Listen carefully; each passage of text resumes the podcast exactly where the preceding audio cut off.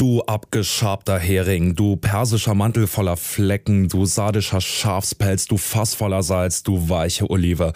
Du bist mehr mit Lauch und Knoblauch vollgestopft als römische Ruderknechte. Es sind durchaus kreative Beleidigungen, die der römische Dichter Plautus im zweiten Jahrhundert vor Christus auf Papier gebracht hat. Und er war nicht der einzige. Staatsmänner und Philosophen, die haben sich damals gemeine Spitznamen ausgedacht. Sie haben den politischen Gegner beschimpft oder sich über Schriftstellerkollegen lustig gemacht. Wer in der Antike wen beleidigt hat und wie ein richtig guter Diss damals ausgesehen hat, das ist das Thema in dieser Ausgabe des Forschungsquartetts. Am Mikro begrüßt euch Charlotte Thielmann. Schön, dass ihr dabei seid. Hi. Das Forschungsquartett. Wissenschaft bei Detektor FM.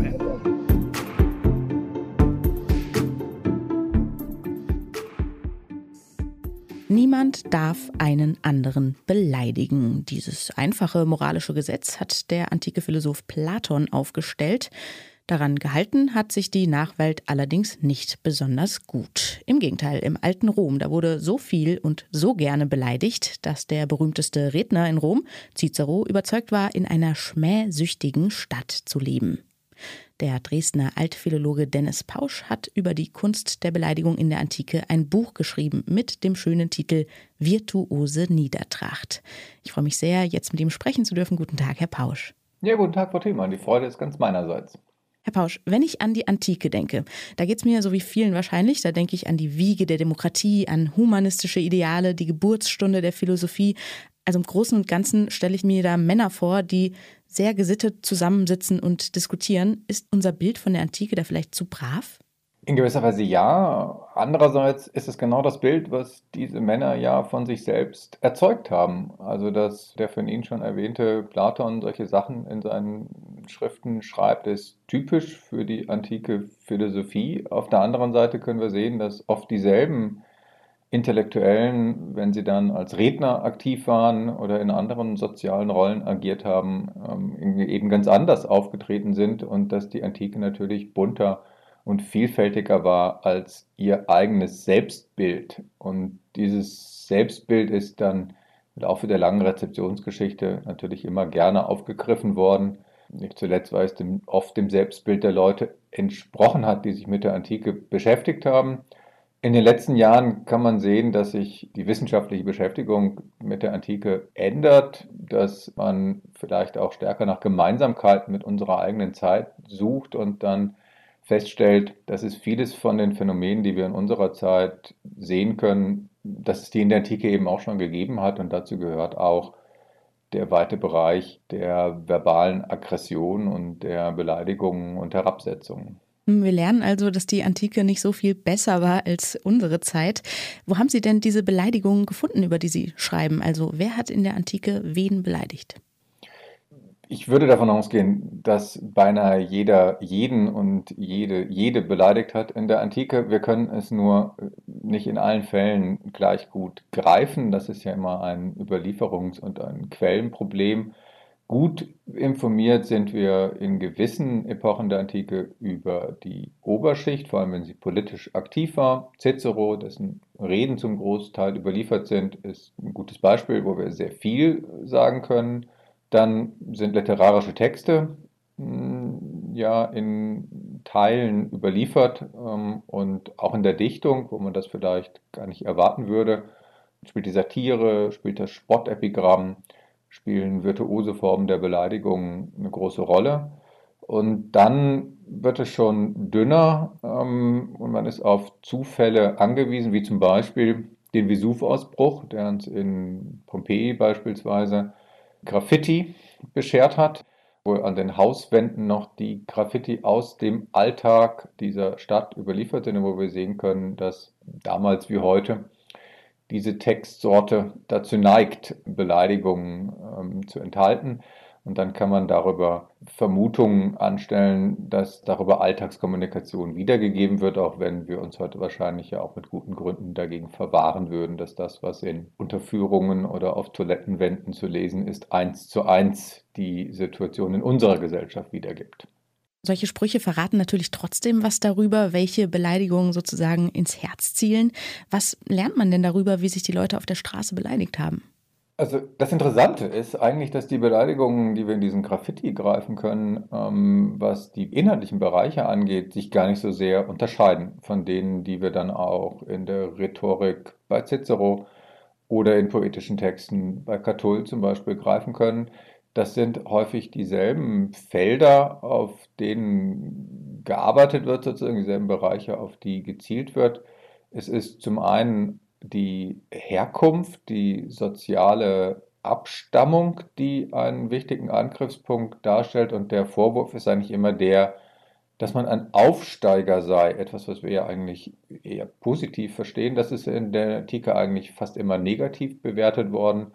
Vor allem dann, wenn dieser Aufstieg über die Standesschranken hinaus erfolgt ist. Also ein beliebter Vorwurf ist, dass man selbst Sklave gewesen sei oder dass die Eltern Sklaven gewesen seien und das gilt als besonders ehrenrührig und ist eine schwere Beleidigung. Also soziale Herkunft ist ein wichtiges Feld und ein anderes ist jede Form von dem, was man in der Antike als unmännliches Verhalten wahrgenommen hat, also jede Form von Schwäche eigentlich, von nicht selbstbestimmt dominantem Auftreten in verschiedenen sozialen Feldern, vor allem aber, dass es damals wie heute ein beliebtes Feld für Beleidigung im weiten Bereich des Sexuellen. Ja, den Eindruck hatte ich beim Lesen tatsächlich auch, dass es in der Antike zumindest für einen Mann nichts Schlimmeres gegeben hat, als irgendwie verweiblicht gezeichnet zu werden oder als Zitat Schwuchtel bezeichnet zu werden. Wieso ist es denn so eine beliebte Beleidigungsstrategie damals?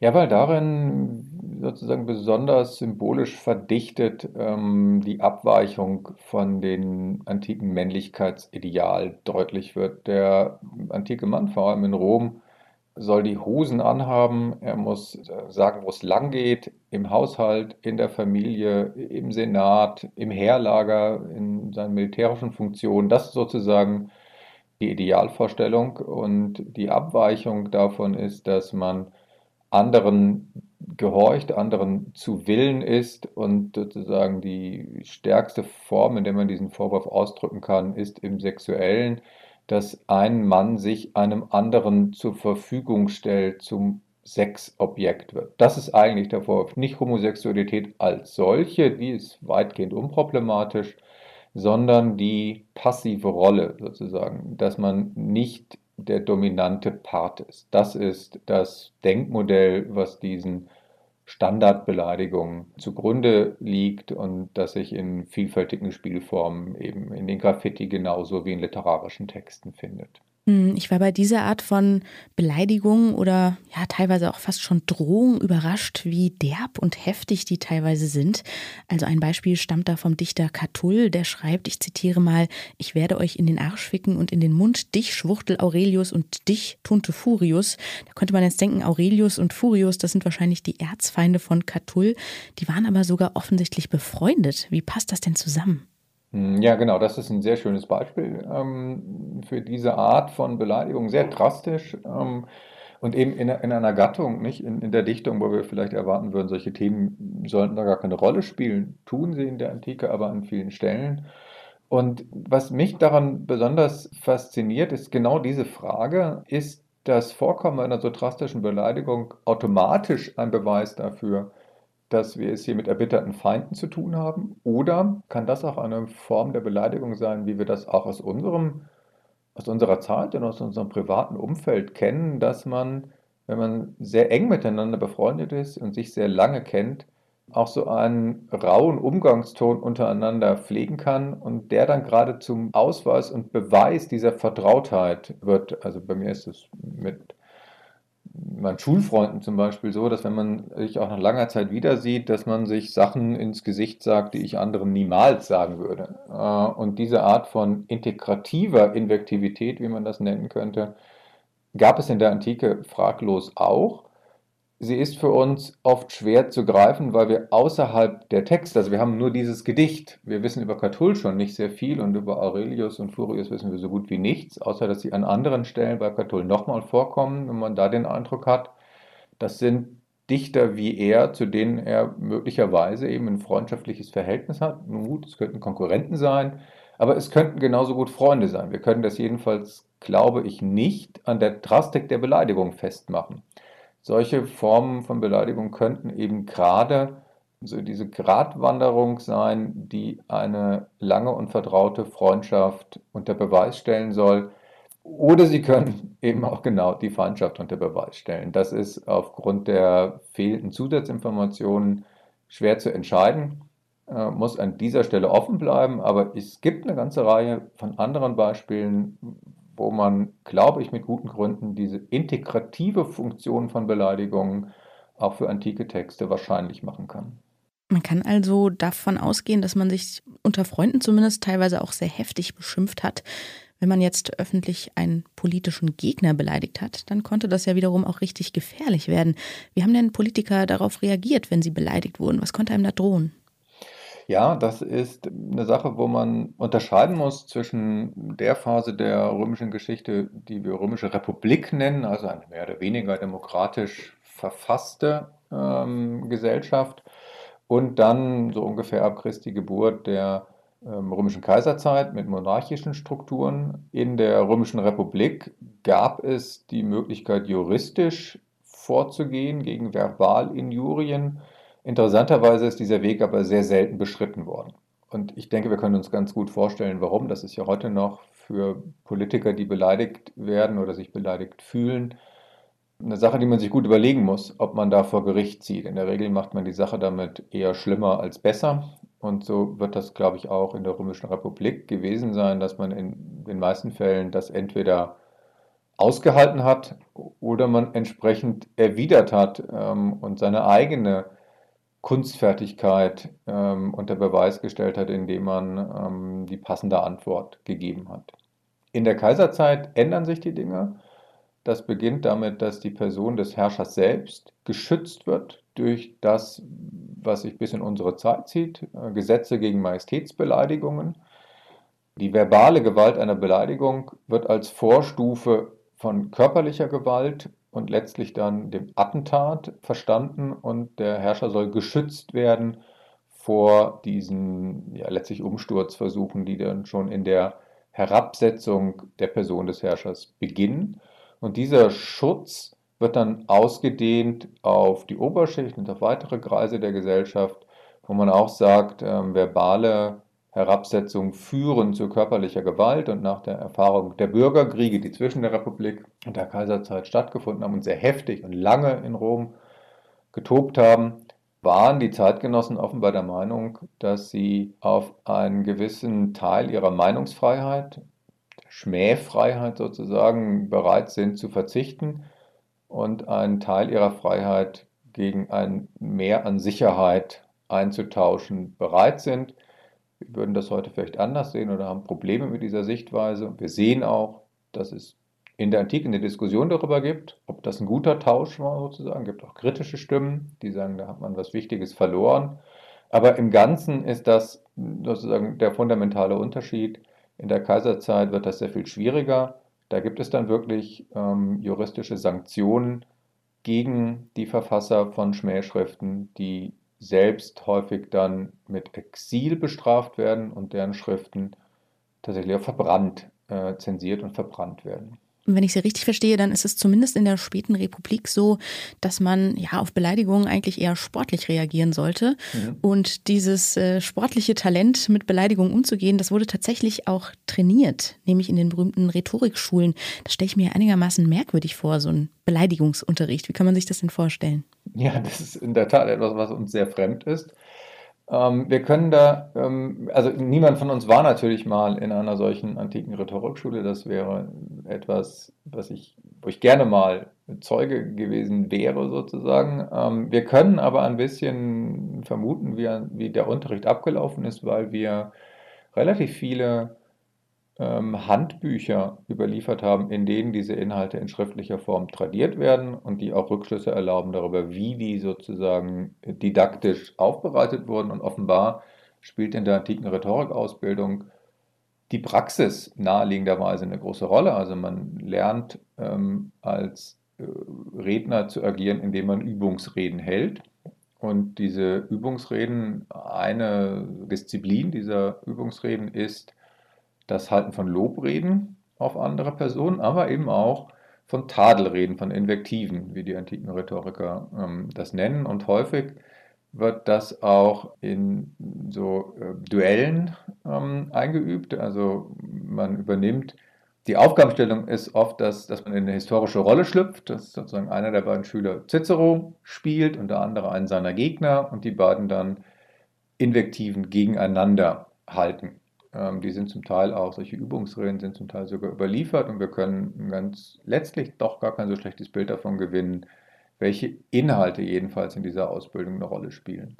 Und dass man davon ausgehen kann, dass die meisten Angehörigen der Oberschicht, die diese Rhetorikschulen absolviert haben, in ihrem späteren Leben dann zurückgreifen konnten auf eine solide Ausbildung in Sachen Beleidigung und Herabsetzung, das ist schon etwas, ähm, was, glaube ich, die Wahrnehmung und den Umgang mit diesem Phänomen dann eben im antiken Alltag geprägt hat und was die antike, also den antiken Umgang mit diesen Phänomenen, glaube ich, generell von dem in unserer Zeit unterscheidet. Ähm, denn das ist ja jedenfalls nicht Teil unserer offiziellen Schulausbildung, ähm, uns mit solchen sprachlichen Formen zu beschäftigen.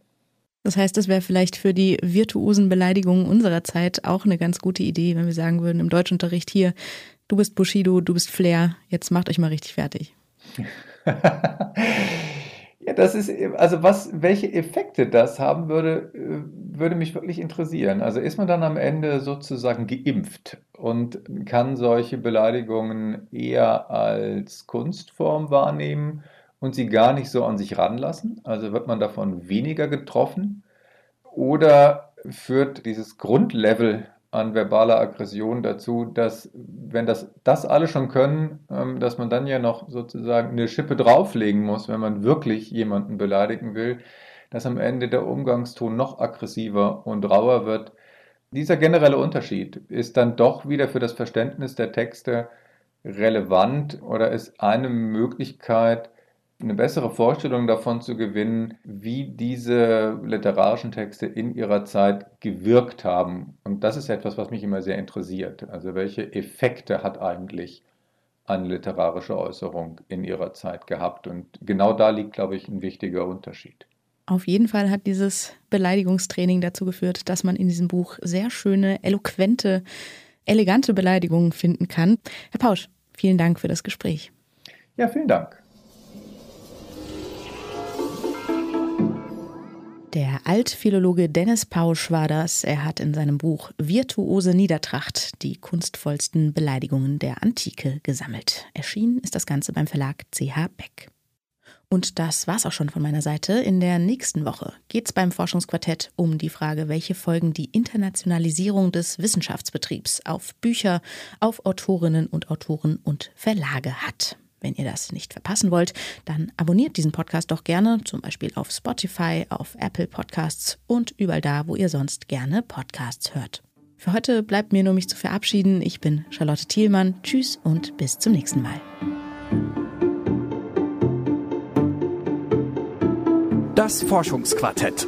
Wissenschaft bei Detektor FM.